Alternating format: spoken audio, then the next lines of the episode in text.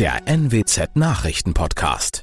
Guten Morgen zum Nachrichtenpodcast der NWZ. Mein Name ist Nathalie Meng.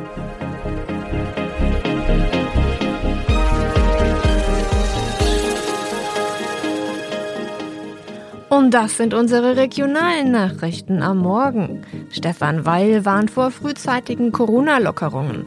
DFB Sportgericht sperrt Ex-Werder-Trainer Markus Anfang für ein Jahr und Aufregung um eine Lehrerin mit Querdenkerverbindung in Norden. Angesichts der Ausbreitung der Omikron-Variante des Coronavirus hat Niedersachsens Ministerpräsident Stefan Weil vor einer frühzeitigen Lockerung der Corona-Maßnahmen gewarnt. Der SPD-Politiker sagte am Mittwoch im Landtag, der Höhepunkt der derzeitigen harten Infektionswelle sei längst noch nicht erreicht.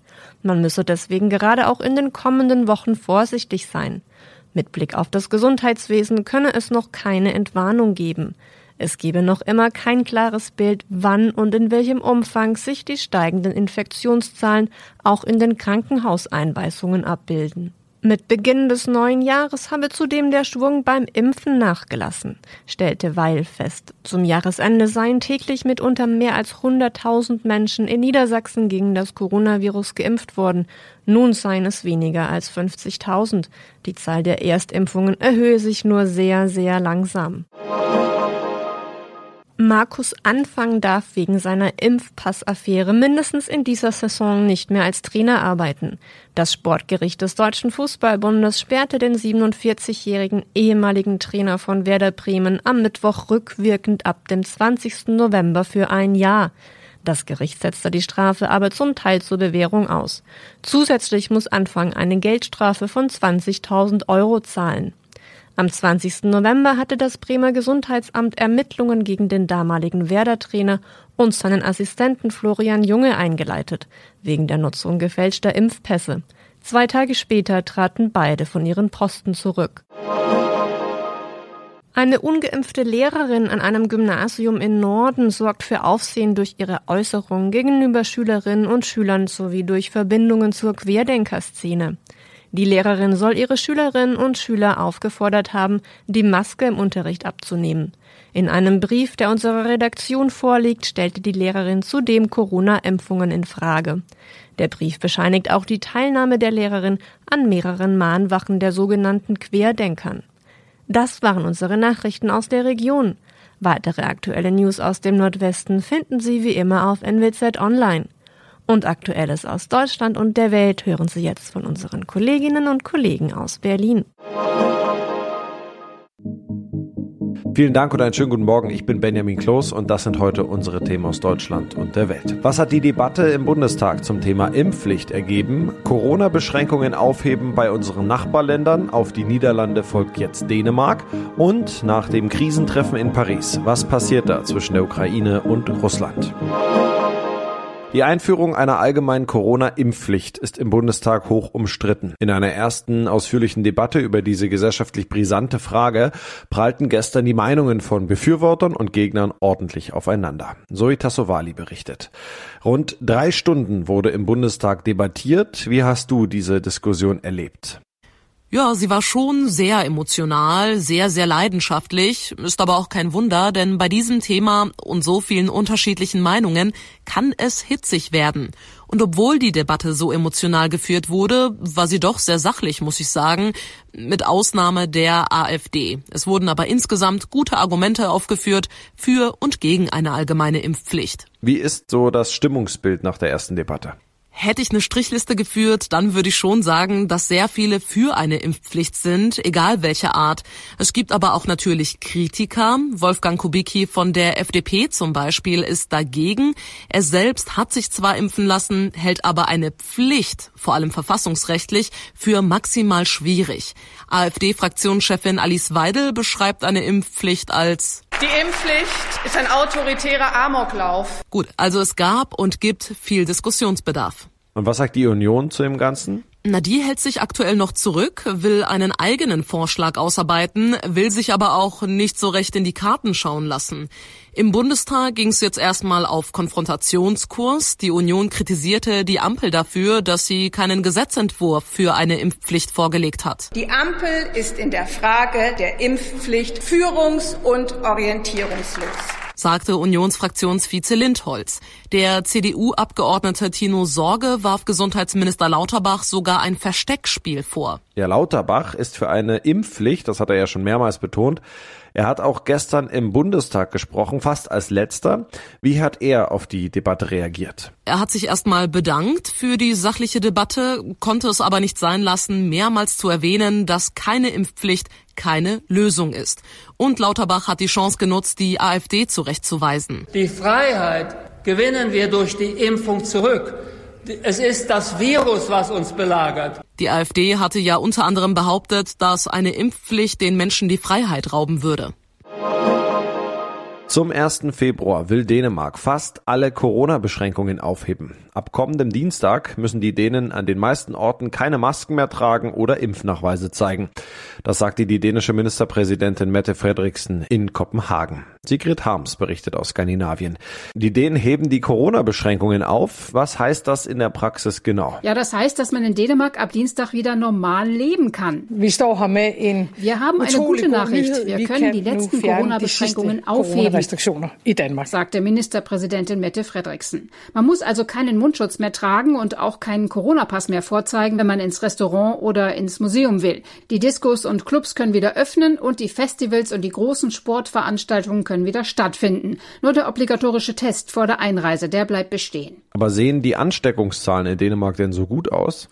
Nein, ganz im Gegenteil. Seit Wochen gibt es rekord viele Neuansteckungen. Gestern lag die Zahl bei 47.000 und die Regierung geht davon aus, dass sie in den nächsten Wochen noch weiter steigen wird. Aber das macht sie nicht nervös. Gesundheitsminister Heunicke sagte, es gibt zwei Gründe, warum Dänemark nun öffnet. Der eine ist, dass Omikron nicht zu einem schweren Krankheitsverlauf führt und der andere ist, dass so viele Dänen geimpft sind und deshalb ein großer Schutz in der Bevölkerung vor einer ernsthaften Erkrankung besteht. Mette Fredriksen bezeichnete die Impfquote als Superwaffe. Es ist ja nicht das erste Mal, dass Dänemark so vorprescht. Nein, Dänemark war eines der ersten Länder, die vor zwei Jahren einen Lockdown angeordnet und die Schulen geschlossen haben. Und ich kann mich erinnern, wie nervös uns das hier in Norwegen gemacht hat. Wir wollten nämlich auch einen Lockdown. Und dann war Dänemark das erste Land, das kein AstraZeneca mehr verabreichen wollte, wegen der Nebenwirkungen, und das dann einen Corona-Pass eingeführt hat. Und schließlich waren die Dänen auch die ersten, die im August den Sieg über die Pandemie gefeiert haben, was sich ja dann als verfrüht herausgestellt hat. Also hoffen wir mal, dass sie diesmal recht haben. Bei den Verhandlungen zur Lösung des Ukraine-Konflikts haben sich die Konfliktparteien in Paris erstmals seit Ende 2019 auf eine gemeinsame Erklärung und ein Bekenntnis zu der 2020 vereinbarten Waffenruhe verständigt. Man unterstütze die bedingungslose Einhaltung des Waffenstillstands, hieß es nach den Beratungen von Russland und der Ukraine unter der Moderation von Deutschland und Frankreich im sogenannten Normandie-Format. Russland rief die Regierung in Kiew zum Dialog mit den Kräften im Krisengebiet auf. Ulf Mauder berichtet aus Moskau. Einen Durchbruch hat in Paris niemand erwartet, aber es waren die ersten direkten Krisengespräche zwischen russischen und ukrainischen Spitzenbeamten seit langem. Und sie dauerten mit achteinhalb Stunden mehr als doppelt so lang wie geplant. Zeit, um Meinungsverschiedenheiten zum Friedensplan für die Ostukraine auszutauschen. Vor allem sollen sich die Konfliktparteien nun zwei Wochen Zeit nehmen, um ihre Vorstellungen über die Zukunft und den rechtlichen Status für den Donbass etwas festzulegen. Im Gespräch sind etwa Autonomierechte. Erst dann, so hieß es in Paris, könne es auch einen neuen Ukraine-Gipfel geben. In unserem Tipp des Tages geht es heute um das Thema, welches uns alle schon seit zwei Jahren beschäftigt. Denn genau zwei Jahre hält uns das Coronavirus in Deutschland in Atem. Und statt dass es besser wird, erleben wir gerade die Omikron-Welle mit den höchsten Infektionszahlen der Pandemie jemals. Was hilft gegen Pandemiemüdigkeit? Oder einfach gesagt, wie hält man das noch alles weiter durch? Ronny Thorau mit ein paar Tipps. Was hilft gegen Pandemiemüdigkeit? Ja, wenn man uns vor zwei Jahren gesagt hätte, das ist in zwei Jahren immer noch nicht vorbei, dann hätten wir, glaube ich, die Anfangsphase nicht so gut durchgestanden. Und jetzt, wo wir wissen, dass es ein Marathon ist, hilft vielleicht ein Tipp von Ex-Zehnkämpfer Frank Busemann. Nicht so sehr übers Pandemieende grübeln, sondern kurzfristig denken und die Tage mit kleinen Erfolgen füllen. Was mache ich heute? Was macht den morgigen Tag schön? Alter Marathontrick? Immer nur an den nächsten Kilometer denken. Nicht an die 42 Kilometer. Das ist so ein bisschen wie beim Wasserkochen. Starrst du den Topf ständig an, dann kocht das Wasser ewig nicht. Und was ist mit der persönlichen Angst um die Gesundheit? Omikron ist zwar etwas milder, aber ein Risiko bleibt trotzdem. Dazu unklare Folgen wie Long-Covid. Wie hält man die dauerhafte Sorge aus? Ja, auch da gibt's Möglichkeiten. Ein Tipp zum Beispiel Informationshygiene. Lieber zwei, drei seriöse, verständliche und unaufgeregte Informationsquellen suchen, statt ständig kreuz und quer zu hören und zu lesen. Erst recht nicht durch soziale Medien oder Fake News oder Clickbaiting-Medien.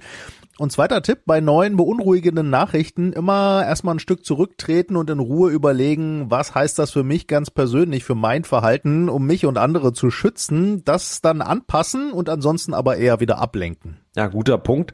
Womit kann man sich denn ablenken? Ja, Psychologen raten da zum Beispiel Dinge tun, von denen man weiß, dass sie einem gut tun oder einem auch jetzt schon in der Pandemie gut getan haben. Ist bei mir zum Beispiel spazieren gehen oder joggen mit dem Batman-Soundtrack von Hans Zimmer. Holt mich zuverlässig aus jedem Tief. Und noch ein Tipp von Zehnkämpfer Frank Busemann. Man kann sich auch ein bisschen auf das Gefühl nach der Pandemie freuen. So blöd das jetzt auch klingen mag. Wer hoch erhobenen Hauptes durch diese Krise geht und seine Lehren draus zieht, der wird in zwei, drei, vier, fünf Jahren sagen, Corona hat mich sogar nach vorne gebracht. Geht ja vielleicht jetzt schon vielen so, dieses Gefühl, mein Gott, was wir die zwei Jahre durchlebt, aber eben auch gemeistert haben. Das könnte nach der Pandemie noch stärker werden, das Gefühl.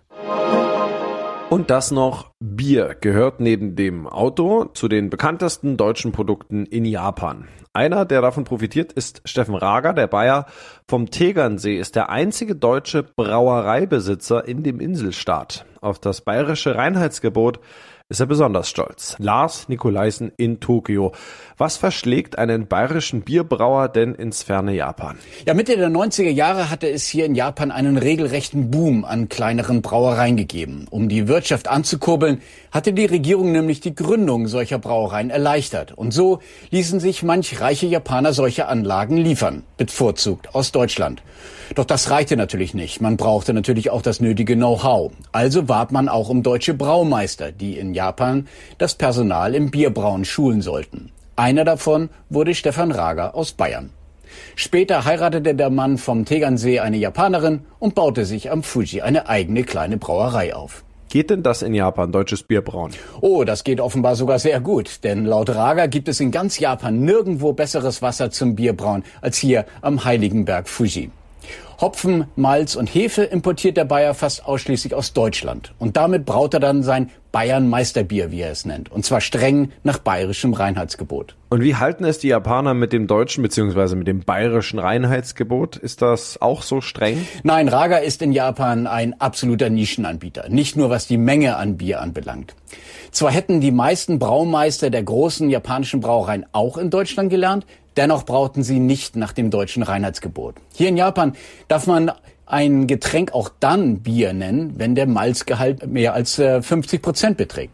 Zudem sind als Gewürz nicht nur Hopfen erlaubt, sondern auch so bizarre Zutaten wie Fisch, Krebsextrakt oder Tomatensaft. Alles, was man sich nicht vorstellen könne, sei da drin, meinte Raga. Ja, dabei gelten Japaner ja allgemein als große Biertrinker und Fans vom Oktoberfest. Also es klingt, als wären die Japaner in puncto Bierkonsum die Deutschen Asiens, oder? Naja, dass Japaner große Biertrinker seien, davon könne keine Rede sein, erzählte Miraga. Zwar sind hier Oktoberfeste tatsächlich sehr beliebt, so sehr, dass es sie von Frühjahr bis Herbst überall im Inselreich gibt. Doch mengenmäßig trinken die Japaner im Jahr deutlich weniger Bier als wir Deutsche. Bier wird hier in Kneipen ähm, oft nur als Einstiegsgetränk getrunken. Danach steigt man dann schnell auf stärkere Alkoholiker wie Sake oder Whisky-Mixgetränke. Ja, das war's von mir. Ich bin Benjamin Kloß und wünsche Ihnen noch einen schönen Tag. Bis morgen.